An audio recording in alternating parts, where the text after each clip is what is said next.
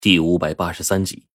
这时候，龙王告诉我们，他们得到消息，镇封地在祁连山，已经来了一位元首级别的人物，进驻长安的路上了。这一次，上头重视已经到了万分关注的地步。无论如何，大家都要打好这一仗。听到龙王说完这些话，我跟冰窟窿胡老道郑重点了点头，答应下来。包括火烈这家伙，他这时候跟我提了一个要求，给家里打一通电话。火烈我是知道的，他有一个一直等着他的未婚妻，也是他唯一的亲人，而我也需要给家里打一个电话。胡老道对苗老爷子说：“老苗啊，你就别跟着去了，留下来吧，说不定后面有问题，你留下来还能起到点辅助作用。”呜呜。苗老爷子呢，激动的握着胡老道的手，毕竟他对胡老道的崇拜，以及和胡老道义师、义兄的关系，现在分别是十分伤感的。我们乘着直升机，又飞起来了。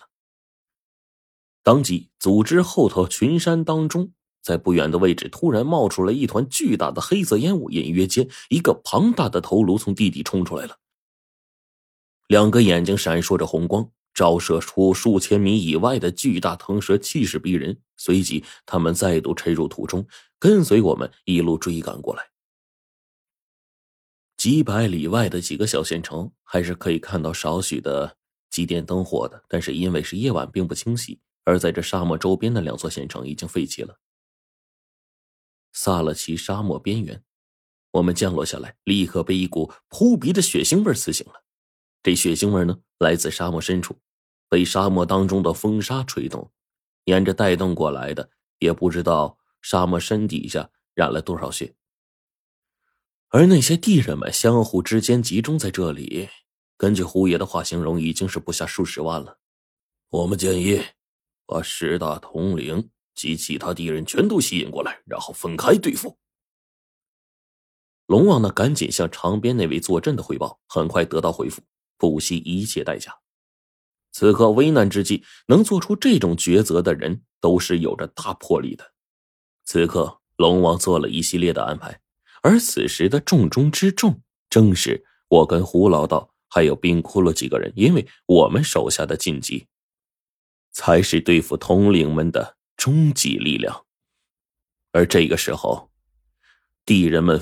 如潮水般的全都冲了上来，并且越来越近。他们散发着阴雾，完全凝结在一起，令地面结冰。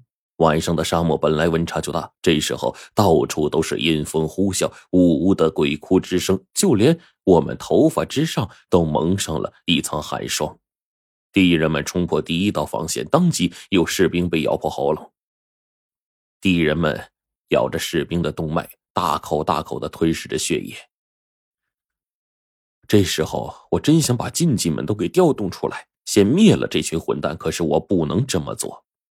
我们现在冲上去，立刻就会被那些地人们包围。组织当中的几十个法师聚集在一起，一次打出个符阵，也只能灭掉七八具敌人而已。而这时候，胡老道冲过去，将这些法师给撵开，自己霸占了一方法坛，然后念咒、书符、口念三清咒，脚踏钢步。等他敕令完毕。手持朱砂笔，双手不断的结印，打出了五行术法，操控符咒发出最大的威力。顿时，大量的火符被胡老道扔到了地人的大后方，爆裂咒在地人群中炸开，数十个地人被直接炸飞。胡老道一道五行火符打出去，数十个地人被烧得惨叫连连，而那些地人们密密麻麻的一片。胡老道很聪明。他总是把符咒打在那些拥挤的地人身上，地人们密集一片，尤其正中的敌人被挤得动弹不得，被胡老道符火点燃，更是无法反抗，不一会儿就烧成了灰烬。而这时候，胡老道又用出了呼风唤雨的法术，惨叫声此起彼伏，大量作祟的敌人惨死当中，天空雷鸣电闪不断，而且还有黑色的地火如催命的阎罗。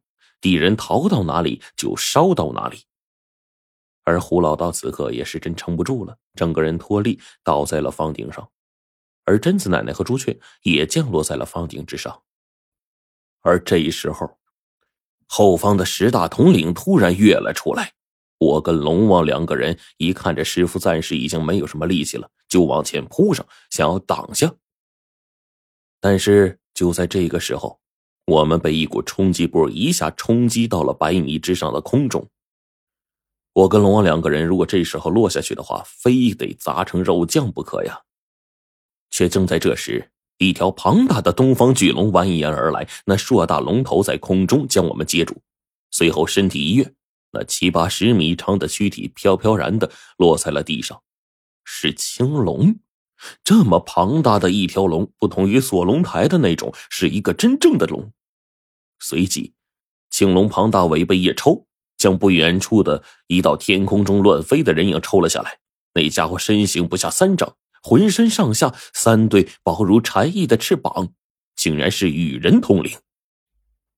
近乎百米长的青龙一旦现身，原本那些冲向其他人的十大统领被青龙所吸引，再加上。冰鸾也飞过去，矗立在青龙的身边。而十大统领中的蟹王统领，庞大的钳子不断咔嚓咔嚓夹着，还大笑着说着话。虽然不知道说的是什么，但是看他这模样，我就能明白青龙的诱惑力对他来说非常的大。这时候，我终于看清十大统领的真实模样了：面色狰狞恐怖，身体古怪。蟹王统领、蟹王统领、羽人统领、八通王统领。蛇王统领、蜂王统领以及其他几个面貌古怪、已经分不清究竟是什么动物组合体的奇怪家伙，尤其是蜂王统领，你根本难以想象，这是一个体型超三丈的庞大蜜蜂。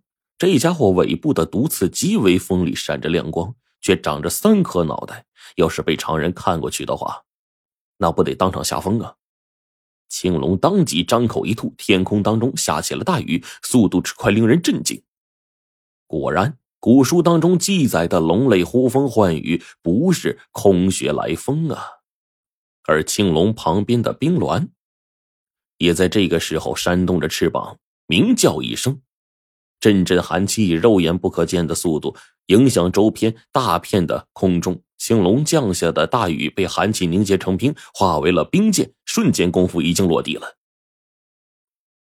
赶来的地人大片大片，几秒钟就倒下了，只剩下十大统领光秃秃站在那儿，不断的挡着。青龙又是一声喝，天空中的暴雨倾盆而至。这时候，白泽也出现了。